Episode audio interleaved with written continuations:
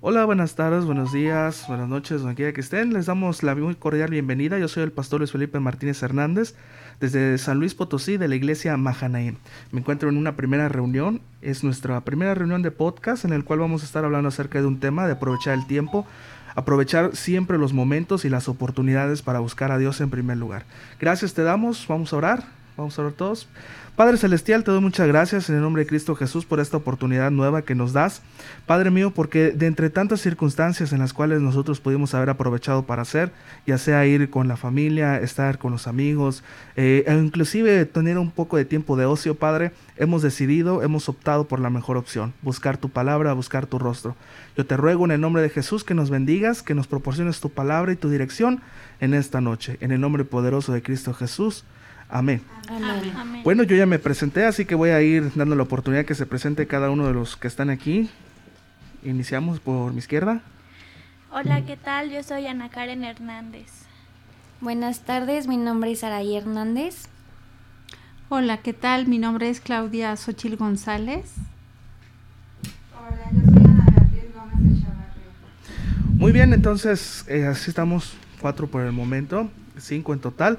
Y quiero invitarlos a todos a que abran su Biblia en el libro de Proverbios, capítulo 2, versículo 6.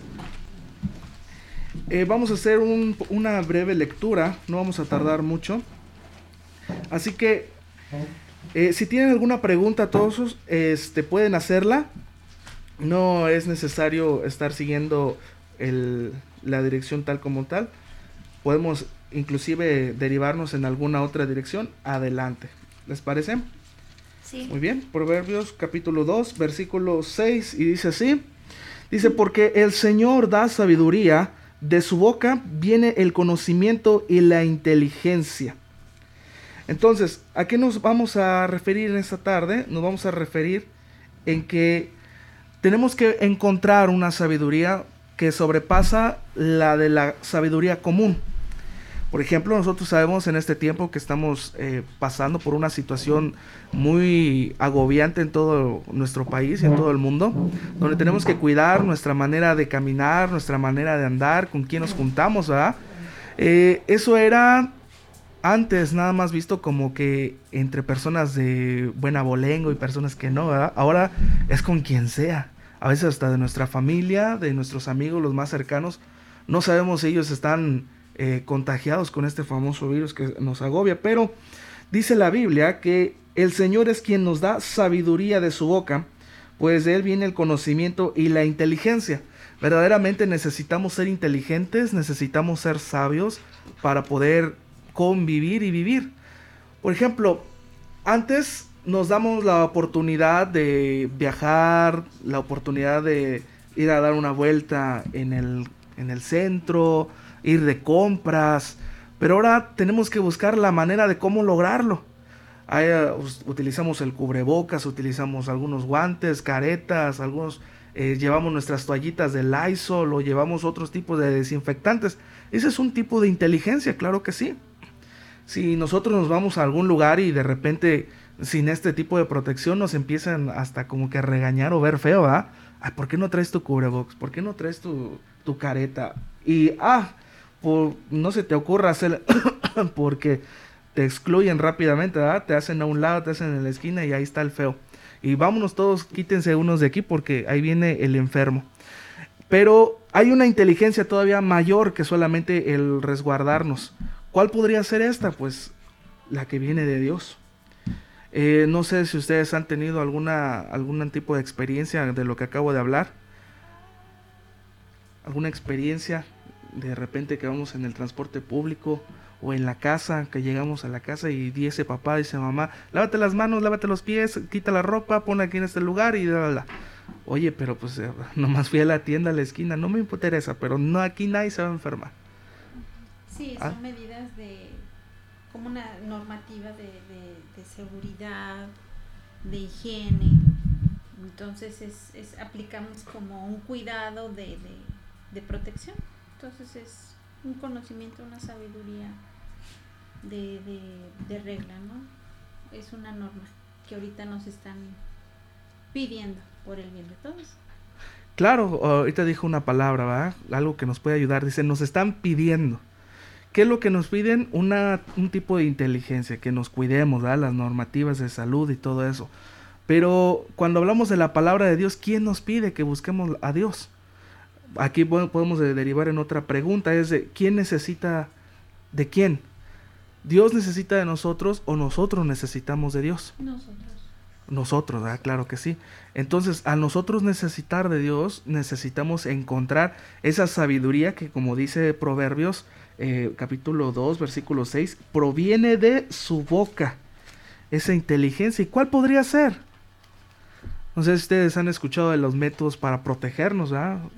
Ya los hemos llevado algunos a cabo, como es la oración, la lectura de la Biblia. Para lo cual, eh, vamos a proseguir en un segundo versículo Efesios 5, versículo 15 y 16. Vamos a ver. Vamos a tratar de encontrar esa sabiduría. Efesios 5, versículo 15 y 16. A ver si me puedes ayudar. Por tanto, tened cuidado como andáis, no como insensatos, sino como sabios aprovechando bien el tiempo porque los días son malos. otra vez nos habla acerca de la, de la inteligencia, ¿ah? que, pero al principio nos dice, tengan cuidado de cómo qué. Andáis. De cómo andamos, ¿verdad? Cómo nos movemos, cómo nos desarrollamos, cómo nos desenvolvemos. Porque hay dos tipos de personas, se puede, según esta, esta parte de la palabra. Dice los sabios y los y los insensatos, ¿ah? En la versión de eh, latinoamericana, que es la Biblia católica, este, nos dice, no anden como tontos. Yo, a mí me gustan un poquito más estas versiones porque no nos dicen tan feo, pero pues eh, en la versión eh, tradicional nos dice así, dice, no andemos como tontos, sino como inteligentes. Dice, aprovechando todas las oportunidades porque los tiempos, ¿cómo son? Peligrosos peligrosos, ¿verdad? Y no solamente hablamos de inseguridad, no solamente hablamos sobre pobreza, no solamente hablamos de la escasez que podría venir por causa de una eh, mala decisión, sino ahora hasta de salud. Pero en todo esto hay que ser inteligentes. ¿Qué es lo que tiene que ir primero? Podemos observar que está lo urgente y está lo realmente importante. Lo urgente pues sería eh, las medidas de salud que estamos eh, tomando en cuenta al momento de salir de casa o inclusive estando en casa. Pero ¿qué es lo importante? Lo importante otra vez nos viene a decir la verdadera sabiduría. Esto es la que viene de Dios. Vamos a ver lo que dice Colosenses capítulo 4 versículo 5 y 6.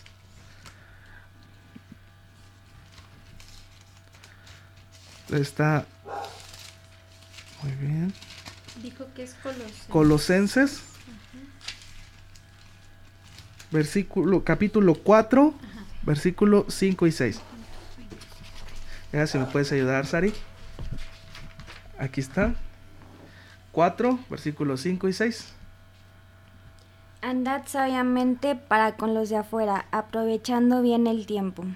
Que vuestra conversación sea siempre con gracia, sazonada como con sal, para que sepáis cómo debéis responder a cada persona.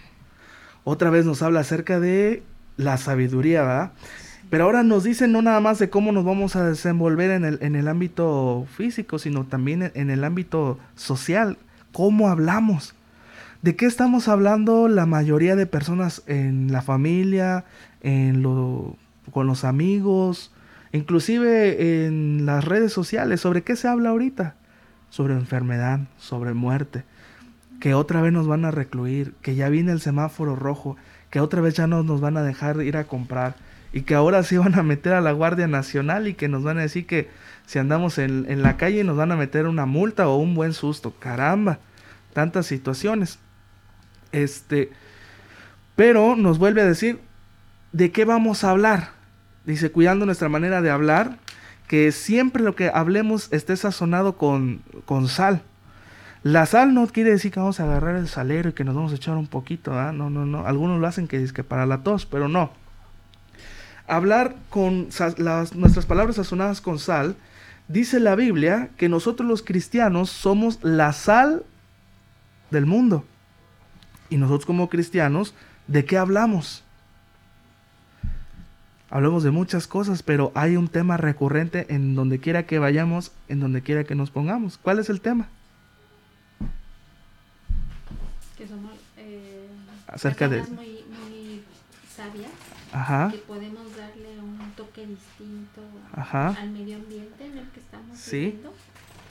Porque cuando un alimento está preparado y no tiene sal, pues es muy desabrido. Ajá. Pero lo espiritual es que nosotros podemos ser eh, personas muy sabias de acuerdo al conocimiento y la estatura de nuestro Señor Jesucristo a través de la palabra. Muy bien. Ahí está acerca de qué hablamos los cristianos. ¿Hablamos del clima? Sí. ¿Hablamos de economía? Sí. ¿Hablamos de problemas familiares? Sí, también. Pero hay algo que siempre recurre cuando la gente que, que no es cristiana dice, ay, otra vez me vas a hablar de eso. ¿Sobre qué? De la palabra. La palabra. La palabra de Dios. Este es nuestro sazonador. ¿Qué dice la palabra de Dios para estos tiempos? ¿Qué dice la palabra de Dios para todo esto? Bueno, ahorita nos está enseñando a que aprovechemos bien el tiempo, que aprovechemos nuestras oportunidades, que aprovechemos nuestra familia, que aprovechemos todo lo que nosotros tengamos por hacer, pero que dentro de todas esas cosas importantes, agarremos una prioridad que es la que nos va a dar sabiduría, y esa es la palabra de Dios. Todo lo que nosotros hagamos, pensemos en hacer, nuestros planes, hay que dedicárselos al Señor para que estos estén Sazonados, muy bien, sazonados, exactamente. Vamos a otro eh, versículo, vamos en Mateo 7, 24. Libro de Mateo, capítulo 7, versículo 24.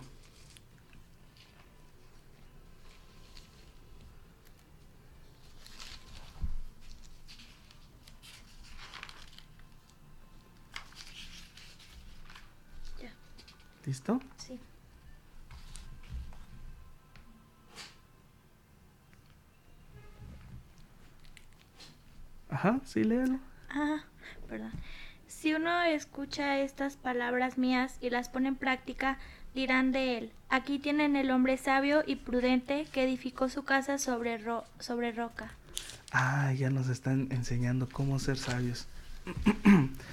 ¿Cómo dice eh, su versión, hermana Clau? Es Mateo, ¿verdad? Mateo 7:24. Ok. Y dice así. Dice, cualquiera pues que oye estas palabras y las hace, le compararé a un hombre prudente que edificó su casa sobre la roca.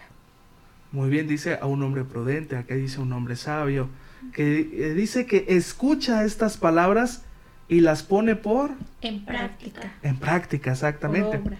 Eh, por obra, ¿verdad? Dicen algunos más poéticamente. Miren, la palabra de Dios nos ayuda a resguardarnos, nos ayuda a protegernos, nos ayuda a tener sabiduría en muchos ámbitos, en el económico, social, en, el marital también. Este, pero de nada sirve solamente escuchar la palabra, porque dice aquellos que oyen y la ponen por práctica. Tiene una segunda parte tiene un lado B de la misma moneda y esta es la práctica. Si la Biblia nos enseña a orar, tenemos que orar, ¿verdad? No solamente platicar acerca de la oración, sino también hacerla. Si la Biblia nos habla acerca del estudio de la palabra para profundizar en el conocimiento de Dios, no se trata solamente de escucharla, sino también de yo tener la voluntad de agarrar la Biblia y decir, Señor, ¿qué tienes para mí en esta tarde? Y escuchar lo que Dios tiene que hacer a través de la lectura. Muy bien. Dice porque nos va a hacer sabios. ¿Y quién nos reconoce? Yo le podría decir a alguno de ustedes, no, usted, hermana, usted es una mujer muy sabia. Hermanitos, ustedes son de una familia muy sabia, muy entendida. Pero el elogio humano no se compara con el elogio de Dios. Y aquí quien está hablando es Dios. Que dice que aquella, que aquella persona que oye estas palabras y las pone por práctica, Dios mismo le elogia y le dice sabio o prudente. Y hace una comparación acerca de una edificación, una casa. Por ejemplo, ustedes han entrado, ustedes que se dedican al ramo inmobiliario, hay casas que luego una pared se está cuarteando, ¿verdad? ¿Qué es lo que está pasando ahí? Pues tiene un, problema estructural en donde si no se repara, eh, el daño va a ser peor. Entonces, este, lo primero que, que se debe de hacer es hacer un estudio de esa estructura que está dañada. Así es. Evitar que continúe. Muy- evitar que continúe, ¿ok? Eh, ¿Alguna otra idea del por qué una casa se, se desquebraja? Porque están mal los, eh, los fundamentos, los cimientos de Exactamente. la construcción. ¿verdad? Por ejemplo, para hacer una casa, un edificio, este, esto es común en el área de, de construcción, ¿verdad? De arquitectos, ingenieros civiles, ingenieros este, de todo tipo que se dedican a la construcción. El primer estudio que se hace es el estudio de suelo para saber en qué tipo de cimientos se va a estar edificando. Por ejemplo, suelos arenosos, suelos este, con gravilla, suelos muy pedregosos o suelos este, donde se producen ah, un, un efecto que se llama licuefacción. No sé si ustedes habrán escuchado acerca de eso. Que la tierra parece sólida, pero cuando le ponen un peso empieza a salir agua. está tremendo eso. Ejemplo, Ciudad de México. Ahí es toda la zona está sobre un lago cubierto de tierra, entonces tiene esa, esa situación. Pero para, bueno, cuando se hace una casa en este tipo de suelos inestables, al principio pues la casa va a estar sólida, se va a ver bonita, bien pintada y pues va a haber quien diga la compro. Se mete a la casa y al pasar del tiempo, el, el suelo, no el cimiento, el suelo, al ser inestable, comienza a caer, comienza a, moverse, provocando que los cimientos queden en el aire. Ya no, ya no va a estar tocando la parte más profunda de- de- del suelo rígido, sino que quedan unos vacíos y el mismo peso de la casa hace que las, las, la- las paredes, hacen que los muros se desquebrajen. Entonces cuando vemos una casa desquebrajada es de que los cimientos por debajo ya hubo un vacío, o sea, ya está, ya está en el aire la casa. Y por el mismo peso, el uso y las personas que están dentro hacen que se, que se hundan ciertos lados. A veces no se caen todas de un solo, de, en un solo momento, sino que es un proceso que va tardando. Y al final ese patrimonio, esa casa se pierde. Inclusive, por ejemplo, si ustedes que se dedican a esto de la compra y venta de casas, si ustedes le dicen, oye, véndeme mi casa, y ustedes van y la venden, traen a un tasador y checan a ver eh, cuánto puede valer esta casa. Y algunos dicen, no, la casa no vale nada, nomás el terreno. Esta casa tiene que ser demolida por completo porque no sirve para, para que podamos venderlo, nos metemos en un problema legal. Bueno, entonces, esta palabra, esta porción de la palabra nos dice Jesús, hace una comparativa entre nuestra vida y una casa. Sobre qué cimiento se está, se está poniendo de pie. Nos dice que hay un cimiento bueno y un cimiento malo. Si ustedes siguen leyendo Mateo 24, nos habla de que el cimiento malo es un suelo arenoso, un suelo que se, un suelo movedizo. Pero el correcto es un suelo de piedra, una roca sólida. Por ejemplo, ustedes que, que conocemos la Huasteca, allá en Gilitla, ¿verdad? Sí. Han ido a ver y sobre qué están edificadas las casas. Sobre piedra. Miren, Gilitla está en un lugar en alto, en un cerro, está a más de 500 metros eh, de altura sobre el nivel del valle. Y a nivel del valle está el río, hay arroyos, hay, hay chorreras, hay este, cataratas y demás. Pero la gente decidió irse a vivir a la loma, donde no hay agua. ¿Por qué razón? Porque arriba es donde estaba el buen cimiento, donde no se podían, las casas podían perdurar más tiempo. Porque las que están a nivel del valle, a nivel de los ríos, a nivel de ese, se las lleva el agua. Se desquebrajan porque la tierra es movediza, apta para la, agricultura, pero no para la edificación. Pero ahora volvemos al sentido que nos está diciendo Jesús. Esa roca, ese buen cimiento sobre el cual podemos nosotros edificar nuestra vida y nunca se va a quebrar y nunca se va a demoler, es Cristo Jesús. La Biblia dice que Él es la roca de nuestra salvación, de la cual nosotros nos podemos tomar y saber que esa roca no se mueve. Él es, Él ha sido, Él es y siempre será. Dice la, la Biblia que en Él no hay sombra de variación. Así como lo conocieron en la antigüedad, así Él sigue siendo ahora. Y así Él seguirá siendo para nosotros. ¿Y cómo es? Dice la Biblia que Él es nuestro sol de justicia, que Él es nuestro Padre eterno, que Él es el príncipe de paz, que Él es nuestro fiel amigo. Entonces, ¿sobre qué cimiento estamos parados? ¿Sobre Cristo o sobre cualquier otro cimiento? Aquí dígase lo que sea. Siempre el buen cimiento va a ser Cristo, que nuestra vida esté basada en Cristo Jesús, porque Él es el que nos va a hacer sabios, Él es el que nos va a dar la, la inteligencia para resguardarnos, Él es el que nos va a dar la sabiduría para nosotros desenvolvernos donde quiera que andemos, ya sea en la familia, ya sea eh, con los amigos o ya sea con personas que no conocemos. Bueno, vamos a, a continuar. ¿Alguien tiene alguna algo que decir? ¿Alguna pregunta también se puede? Pastor, fíjese. Es como dicen que en vano es, es como tener un hogar y no tener el fundamento.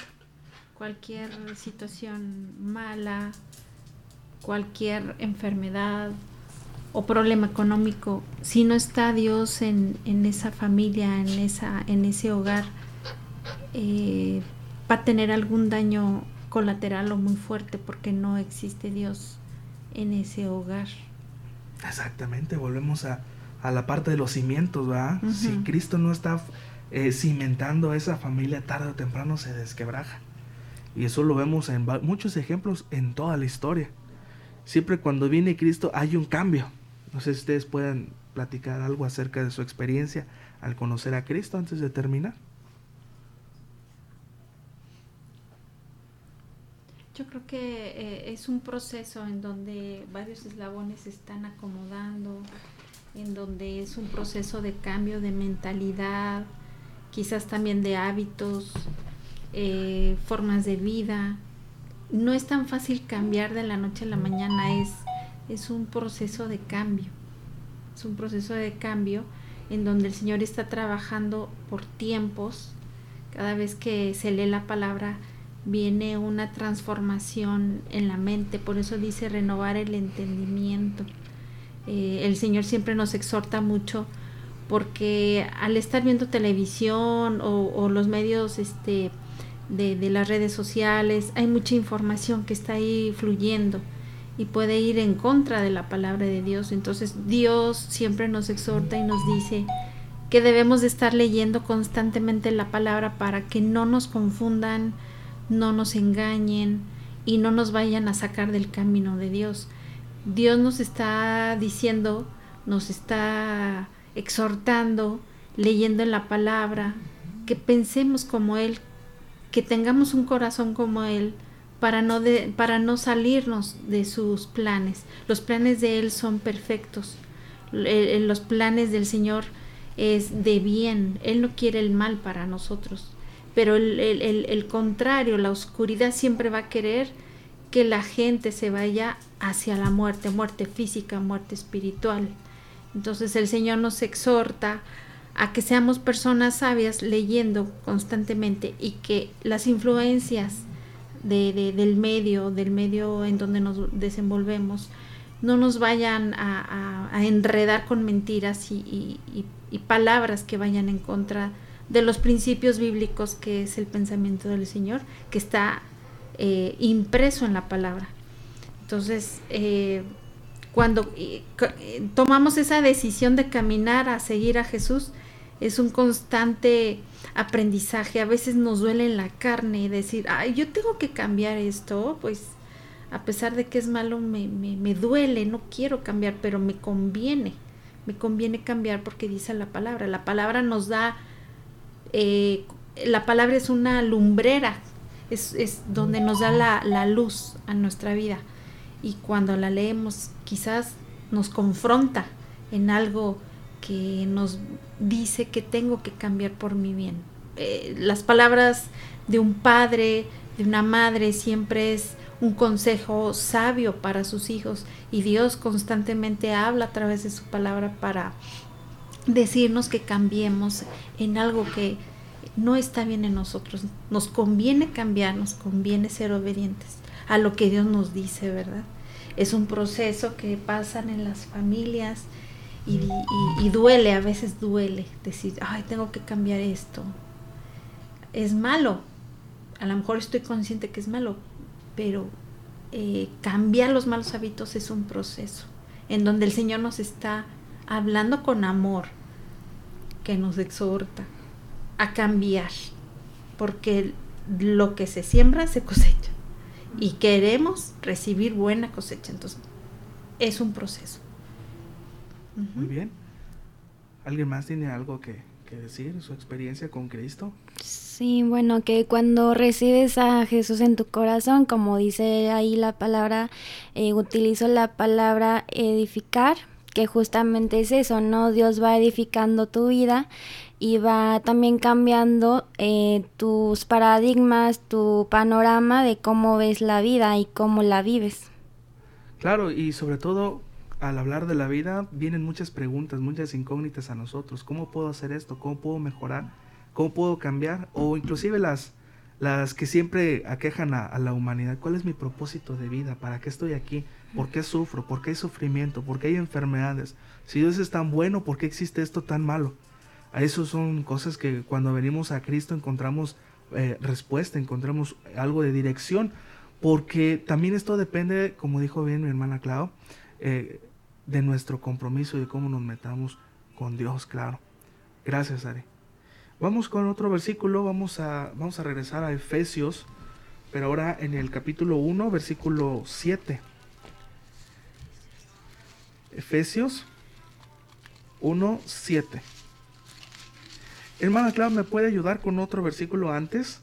Proverbios 8, 35.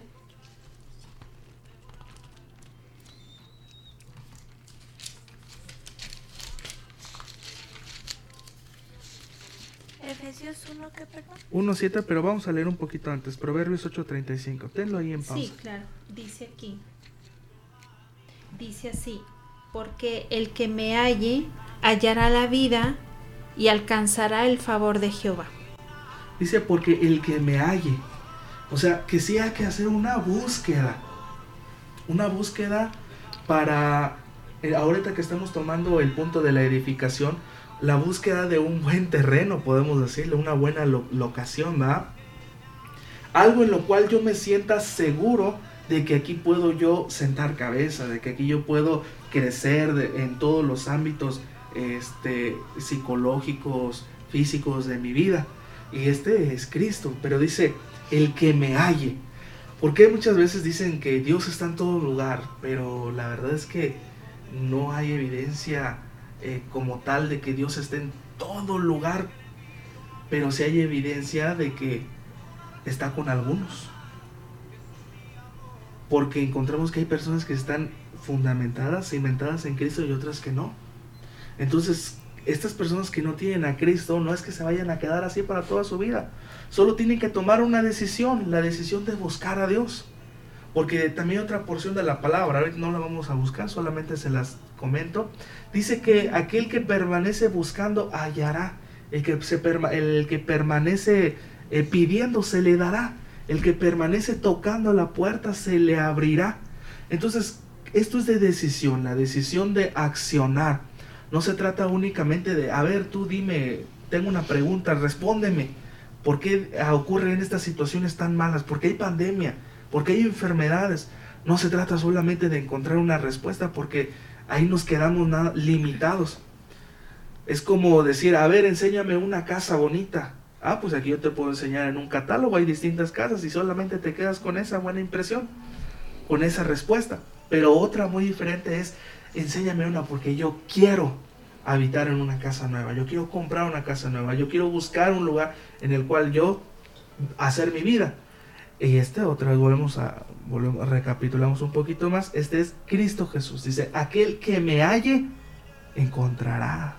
¿Será como dice el versículo otra vez? Dice, porque el que me halle, hallará la vida. Oh, la vida. Pero pastor, nosotros estamos vivos. Sí, pero algunos dicen, esto, esto no es vida, ¿por qué sigo sufriendo? ¿Por qué sigo enfermo? ¿Por qué sigo pobre? ¿Por qué sigo con esta capacidad mental que nomás no me da para más? Bueno, es de que nos hace falta vida. Es decir, que tenemos que seguir buscando intensamente al Señor para encontrar esa vida, vida espiritual. Ajá, una vida espiritual que traspase únicamente lo espiritual. ¿Por qué? Porque a veces lo dejamos a Dios en el ámbito espiritual. De tal hora a tal hora yo me voy a concentrar, voy a cerrar mis ojos, voy a leer la Biblia y se acabó. De ahí para, se acaba la hora, se acaba el tiempo y yo sigo con mis cosas y Dios en tu tiempo. Sino que lo leímos hace rato que dice que no nada más te agarres ese tiempo para escuchar, sino que ocupes todo el tiempo restante para hacerlo. Ajá. Entonces, traspasar de lo espiritual a lo terrenal, a lo natural. Si yo te hablo de Dios, tengo que evidenciar que Dios existe. Si te hablo de milagros, tengo que evidenciar que los milagros ocurren. Por esto este es el momento para peticiones de oración, para peticiones que parecen ser imposibles para la, para la ciencia, que un familiar enfermo, que un familiar, ahorita nos estaban comentando la situación tan apremiante que está con su cuñado, su hermano, hermana. con su hermana. Entonces, este es el momento preciso. Este es que la tierra está, el, la tierra está preparada para que puedan cimentarse sobre Cristo. A veces nosotros pensamos que venir a Dios es solamente cuando estamos bien de salud, estamos bien económicamente, estamos bien psicológicamente, pero no es así. El momento más oportuno para buscar a Dios es en medio de la necesidad. Vamos a, ahora sí leemos el último versículo. En él y por su sangre fuimos rescatados, y se nos dio el perdón de los pecados, fruto de su generosidad inmensa. ¿Sobre quién? Sobre nuestro Señor Jesucristo, dice también en otra versión, Efesios 1, versículo 7, dice, en Él tenemos redención mediante su sangre, el perdón de nuestros pecados según las riquezas de su gracia. Esto es en Cristo Jesús. En Él encontramos esta libertad, en Él encontramos esta respuesta, en Él encontramos esta solución muchas veces milagrosa. Porque Dios, nuestro Dios es un Dios de milagros, es un Dios de imposibles. Que si muchas personas ya se han dado por, se han dado por vencidas para buscar solución a su problema, este es el momento en el cual si dependen, si ponen su fe, si ponen su mirada en Cristo Jesús, van a hallar vida. Otra porción de la palabra dice, y vida en abundancia. Amén. Amén. Amén. ¿Alguien tiene algo más que, decir? ¿Una pregunta? ¿Algo? Bueno, regresando al tema de la sabiduría, en mi experiencia, uh, pues tengo poco de ser cristiana. Y yo, yo al principio me desesperaba y le decía, pastor, es que no encuentro las palabras, o sea, no sé cómo hablar con Dios, no sé cómo orar. Y, y eso es parte también de, de, cómo Él te va edificando porque me, me da la sabiduría de, de, de, saber hablar con Él, de saber pedirle, de saber agradecerle. Y esa es una parte también muy, muy bonita. Sí, muy bien. Muy bien, exactamente. Eh, cómo poder orar, cómo tener esta, esta relación con Dios. La Biblia también nos enseña todo, todo esto acerca de cómo poderlo lograr. Dice la Biblia en Mateo, vamos a buscar.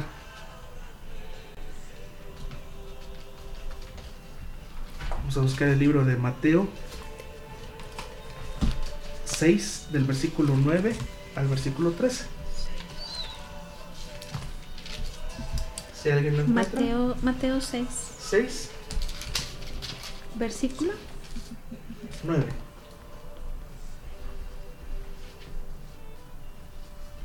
Dice vosotros pues oraréis así. Padre nuestro que estás en los cielos, santificado sea tu nombre. ¿Es correcto? Ajá, continúe. Venga tu reino, hágase tu voluntad como en el cielo, así como en la tierra. El pan nuestro de cada día, dánoslo hoy y perdónanos nuestras deudas como también nosotros perdonamos a nuestros deudores. Y no nos metas en tentación, mas líbranos del mal, porque tuyo es el reino y el poder y la gloria por todos los siglos. Amén. Amén. Esta oración la tenemos pero que remascada, ¿verdad? El Padre nuestro, más para quienes venimos de la iglesia tradicional. Pero esta es la estructura de cómo nosotros podemos orar. En primer lugar, no teniendo en cuenta que Dios es un Dios lejano, que Dios es un Dios que está, eh, eh, este, que no conoce tu necesidad. Aquí inicia, inicia la oración, Padre nuestro. La primera situación que tenemos que hacer cada vez que, tengamos esa necesidad de orar es reconocer que Dios es nuestro Padre, Padre nuestro. A veces podemos decir, Padre mío, ok, está bien conforme tu relación, pero Padre al final de cuentas. Es nuestro Padre y como Padre nos ve, nos cuida, nos resguarda. Y aquí Él hace una, aquí en esta oración que el Señor Jesucristo nos enseñó, dice, Padre nuestro que estás en los cielos, santificado sea tu nombre. Es decir, que a pesar de que la situación esté como usted, nuestro Señor que está en los cielos, santo es. Ajá, después hace una petición, dice, venga tu reino, hágase tu voluntad, así en la tierra como en el cielo. Tenemos que entender que hay una voluntad de Dios para nuestra vida. Pastor, entonces, ¿es voluntad de Dios que yo esté mal? ¿Es voluntad de Dios que las cosas feas ocurran? Eso no es la voluntad de Dios. La voluntad de Dios, como vimos hace rato, es que le busquemos le encontremos. Pero muchas veces el detonante que nos hace comenzar esta búsqueda es a veces una mala situación, una enfermedad, una carencia. A veces estas son las situaciones que nos provocan el querer buscar a Dios. Porque qué padre a buscar a Dios cuando todo está bien. Pero pues eso, eso ocurre muy pocas veces. Porque cuando venimos a Dios es cuando más necesitados estamos. Eh, podemos hacer un, segundo punto aquí mismo. Dice, hágase tu voluntad en la tierra como en el cielo. Danos hoy el pan nuestro de cada día. Esa es la necesidad. Aquí el Jesucristo nos enseñó una necesidad básica como es el alimento. Pero puede ser cualquier otro tipo de necesidad. Señor, necesito salud. Señor, necesito saber qué decisión tomar en esta situación que se me presenta. En la compra, en la venta, en la decisión de con quién voy a formar una familia, en la decisión inclusive de qué es lo que voy a hacer, porque muchas cosas parecen sencillas, pero se nos hacen difíciles cuando estamos en una situación apremiante. Entonces, en ese momento es cuando decimos, Señor, en lugar de decir, danos el pan nuestro de cada día, Señor, ayúdame a encontrar la solución para esta necesidad que tengo en este momento. Y bueno, podríamos abarcar todo eso, pero nos, nos tardaríamos mucho. Pero al final dice, al final de El Padre Nuestro, dice, porque tuyo, ¿cómo, cómo dice en tu palabra? Porque si ustedes perdonan a los hombres sus ofensas, también el Padre Celestial les perdonará a ustedes. Ajá, el, siguiente. Pero si ustedes no perdonan a los demás, tampoco el Padre los perdonará a ustedes. Ah, ¿Y terminamos? Cuando ustedes hagan ayuno, no pongan cara triste como los que dan espectáculo y aparentan palidez para que todos noten sus ayunos. Yo se, yo se lo digo, ellos han recibido ya su premio. Cuando tú hagas ayuno, lávate la cara y perfúmate el cabello. Bueno, ahí nos habla acerca de un ayuno, que es otro tipo de relación con Dios, que también forma parte de. Pero en el versículo 13 nos habla, dice, porque tuyo es el reino y el poder y la gloria para siempre. Amén. Entonces, ¿de qué nos habla? Que en todo lo que hagamos, en todo lo que emprendamos, y en toda la decisión que Dios tome para con nosotros, siempre y cuando nosotros se la hayamos puesto en él, a Él en sus manos en oración, aceptemos que toda la gloria va a ser para Él. ¿Cómo? ¿Cómo se los ejemplifico? Señor, estoy en una enfermedad. Yo reconozco que tú eres Padre eres Padre mío, Padre nuestro. Ayúdame tengo esta enfermedad, tengo esta necesidad apremiante, necesito que me sanes. Y si tú me sanas, yo te voy a dar la gloria y la honra únicamente a ti.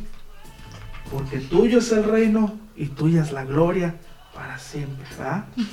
Esa es una parte, porque la oración no nada más se trata de una petición, sino también de un compromiso con Dios. Señor, tú me das, yo te doy. Algunos hacemos eso, otros hacemos, Señor, yo te doy esto, pero te pido también. De las dos maneras es correcto. Siempre, porque esto se trata de una relación con Dios. La oración trata de relacionarnos con Dios. Porque mientras más, más eh, cercana sea nuestra relación con Dios, pues Él va a estar cercano a nosotros. Dice la Biblia que le hallaremos. Y le hallaremos no nada más en el momento de la necesidad, sino también en el momento de la victoria, en el momento de la salud, en el momento en que mi oración haya sido contestada, ahí está Él y lo voy a sentir y lo voy a ver. Amén. Amén. ¿Alguna otra cosa ya para cerrar? Eh, es que al estar orando se crea un, una necesidad de búsqueda. Eh, al estar leyendo la palabra y, al estar orando, porque la oración es muy poderosa, es, un, es como el, el constante búsqueda, búsqueda, que se hace una relación íntima de amistad, una relación muy cercana de, de papá a hija. Entonces ya hay una confianza de pedir y es como un ejercicio que se está haciendo constantemente. Yo he escuchado y, inclusive a mí me ha pasado cuando no oro siento que algo me falta y no me va muy bien ese, esa mañana. Ahí es donde yo misma reconozco que dije por andar a las carreras no hice la oración y siento esa porción de necesidad. Entonces Dios de esa manera también nos atrae y hay un vínculo entre padre e hijo. Entonces ahí es donde nosotros vamos confiadamente en que el Señor nos escuche y nosotras también con esa confianza vamos y le pedimos y Él responde. Así es. Bendito sea Dios porque siempre vamos a encontrarlo. Dice la Biblia que si tomamos la decisión de buscarlo, lo encontraremos. Y Él está cercano a todos los que aman. Muchas gracias a todos ustedes que nos han escuchado en este momento. Les agradezco también a la familia, a mi hermana Beatriz. Muchas gracias por permitirnos eh, grabar esta sesión. Y a todos los que nos están escuchando, muchas gracias. Que Dios les bendiga. Soy el pastor Felipe Martínez Hernández y les mando un fuerte abrazo donde quiera que estén. Hasta luego. Bye.